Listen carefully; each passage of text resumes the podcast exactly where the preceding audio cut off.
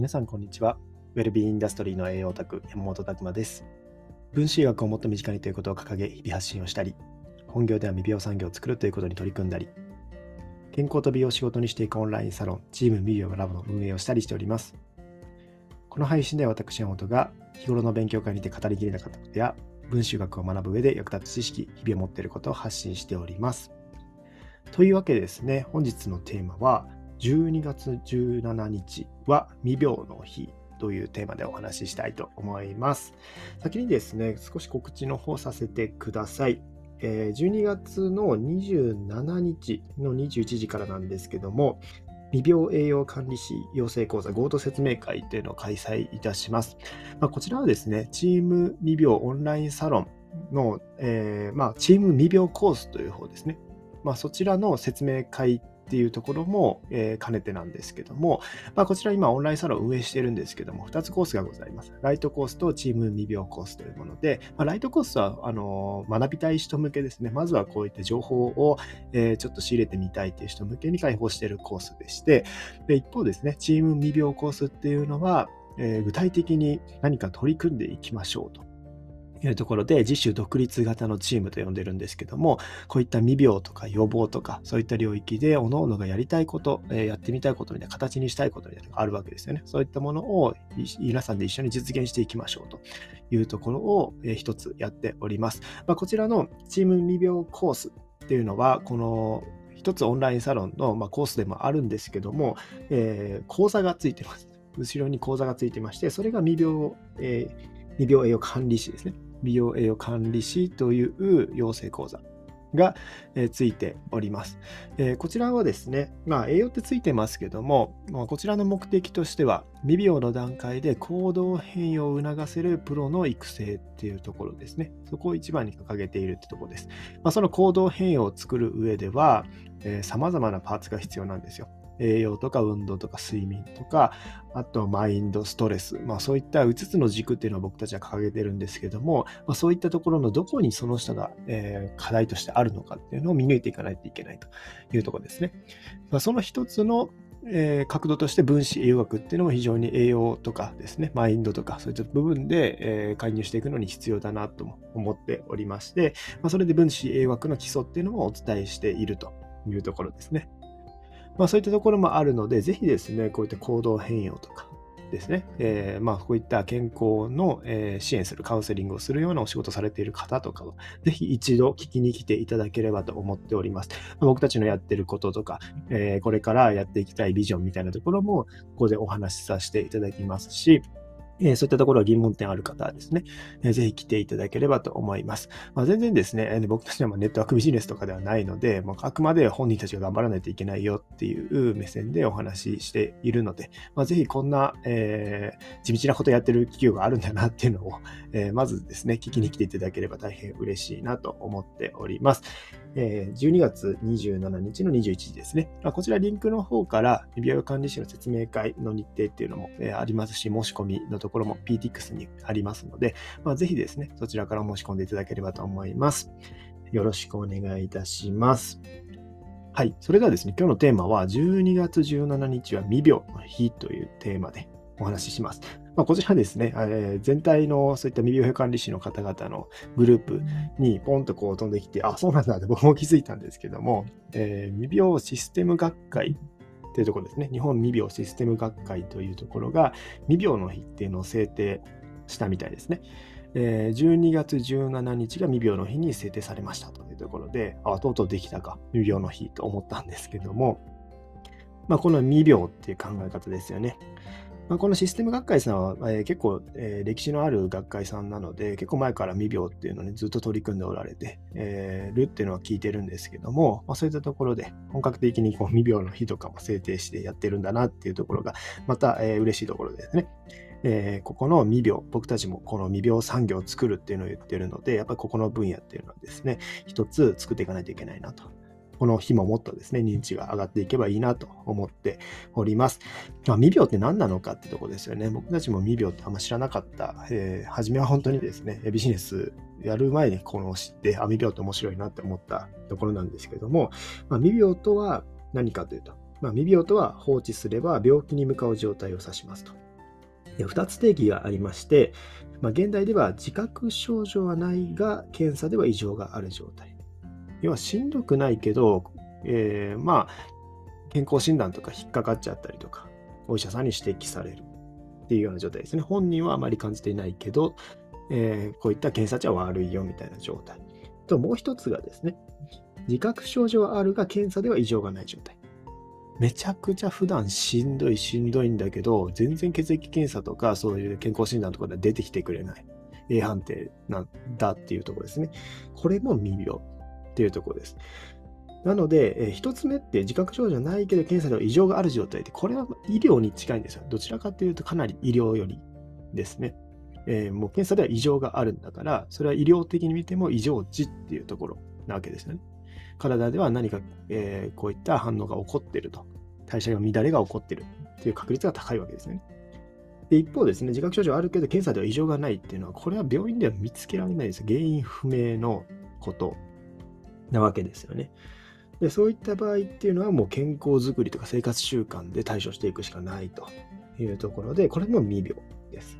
まあ、総じて言うと、この本当に未病とは放置すれば病気に向かう状態な健康と病気ですよね。この2つは独立してないよと。健康か病気かじゃないよっていうとこですね。その間に段階的に進んでる、その病気に進んでいる段階っていうのがグラデーション的にあって、まあ、そこにが未病なんだよっていうところですね。まあ、こう考えると、未病の方ってほとんどが未病の方だと思います。まあ、そういったところでですね、ここの領域っていうのが非常に重要だよというところですね。まあ、ここ非常に、えー、書いてあるので、ぜひですね、えー、日本、えー、未病システム学会さんのホームページとか見ていただければ、えー、いろいろ書いてあるんですけども、まあ、今回ですね、一つ、未病、まあ、これをどうやって、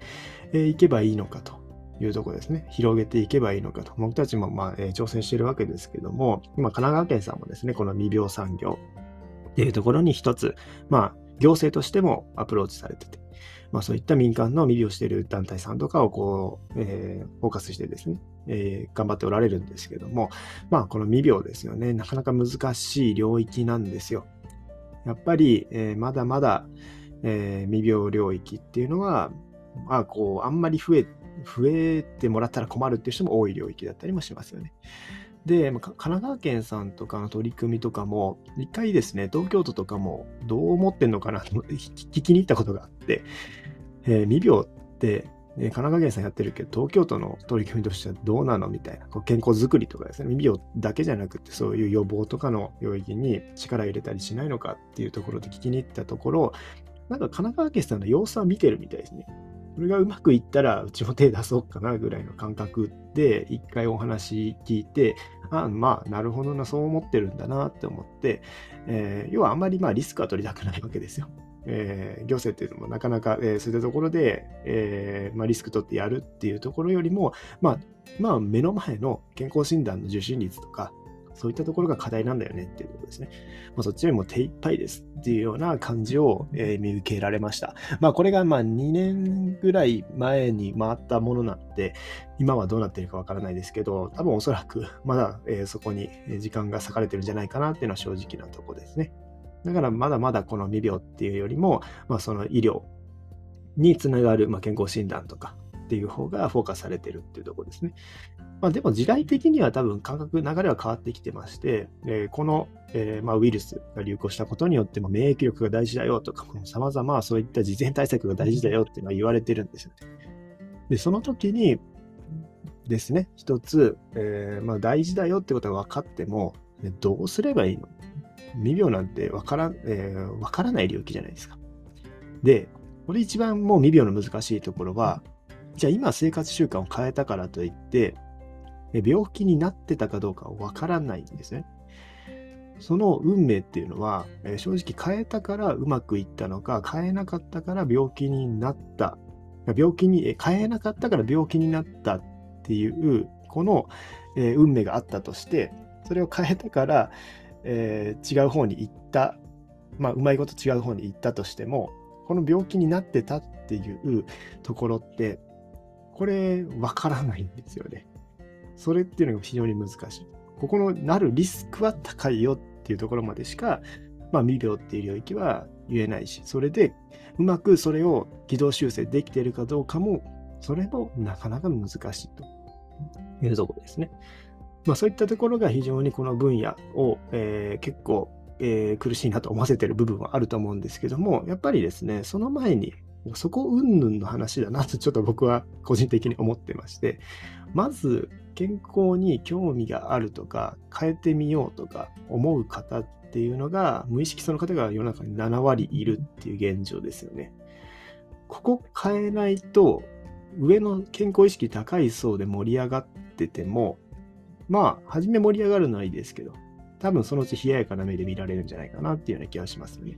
で、まあ、全員変えるのは無理なんですよ。えー、そういったところで全部が健康意識高い層にするっていうのはこれは不可能ですね。これで、えー、でもやらないといけないのは、その7割の中にめちゃくちゃ不調で健康に変わりたいタイミングが来たんだけど、変われない人がいるんですよね。何したらいいかわからないっていうところで。そういった時に一つ窓口が必要だなっていうのをすごく思ってます。そこにしかも納得感のある行動変容を起こせる、マインドを作れる。まあ、そういったところですね。別にそれを直すじゃないんですよね、重要なのは。まずそこに意識づけして、あなたがやる意味や健康に取り組む意味っていうのを見つけてあげたりとか、軌道修正してあげるっていうようなところが、まあ、この未病領域のもう最初の一歩なんじゃないかなって思います。で、そこで健康意識、あ、確かに食事改善と取り組めば体調が良、えー、くなったとか、運動に取り組んだら体が楽になったとか、そういう気づきがあって、次につながっていく。そしたらその方は、もしかすると、えー、そういった美味しい食材の、えー、無農薬のセットを、えー、購入されるかもしれないし、運動ならもっと自宅でできるトレーニング器具を購入されるかもしれないし、っていうところですよね。そこでビジネスがようやく生まれてくると、まあ個人的にも思ってます。まあそういったところでですね、まず一番必要なのは、そこのなんでその人が健康を今まで無視してたのかっていう理由ですね。そこをひたすら考えてあげるっていうところです。正直めんどくさいのかもしれないし、自分は大丈夫だと思ってるのかもしれないし、まあ、またまたアンチですね。アンチそうなのかもしれないし。でもやりたくても何をしたらいいかわからないかもしれないですよ。それって一番悲しいじゃないですか。何か取り組みたいんだけど、自分の状態なんて分かんないし、何したらいいか分かんないし、まあ、なんとなく今現状維持なんだよねっていうのは、非常にもったいないですね。健康づくりしたい人なのにできてない。そういった人たちにですね、やっぱり一つ選択肢を与えてあげたいなっていうのはすごく思ってます。そのために仕組みを今作ってるっていうところですね。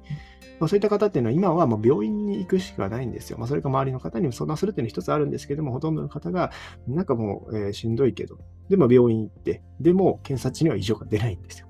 そしたら、えー、戻されるんですよね。まあそういったところで、なかなかですね、えー、難しい。まだまだ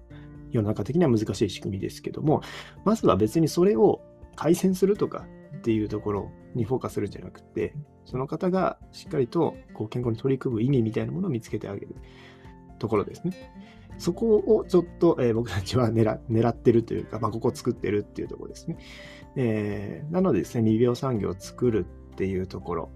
は、えー、本気で考えてます。正直めちゃくちゃ本気で考えてて、どうやったらこういった世の中の人が行動変容できるだろうなというところを日々考えて、さらにオンラインサロンのメンバーとかですね、そういったものを話し合ったりとか、逆に、えー、そこのプレイヤーが増えていくと未病さんが盛り上がるので、支援する側方々のそういった盛り上がりっていうのもここを作る上では重要なので、まあ、そういったところも支援しているというところですね。まあ、ぜひご興味ある方は、まず12月27日のですね、えー、そういった勉強会とか、えー、説明会とか来ていただければと思っております。まあ、非常にですね、未病領域は難しいし、考えることがいっぱいだし、えー、まあでも作らないといけないっていうのは思ってるので、えー、まあ、ここ人生かけてですね、未病っていうのは一つ向き合っていきたいなと思っております。はい。それではですね、本日のテーマは、12月17日は未病の日というテーマでお送りしました。ぜひ皆さんも覚えておいてください。はい。皆さんの日々のインプット、アウトプットを応援しております。ウェルビーインダストリーの栄養卓山本拓馬でした。じゃあまたね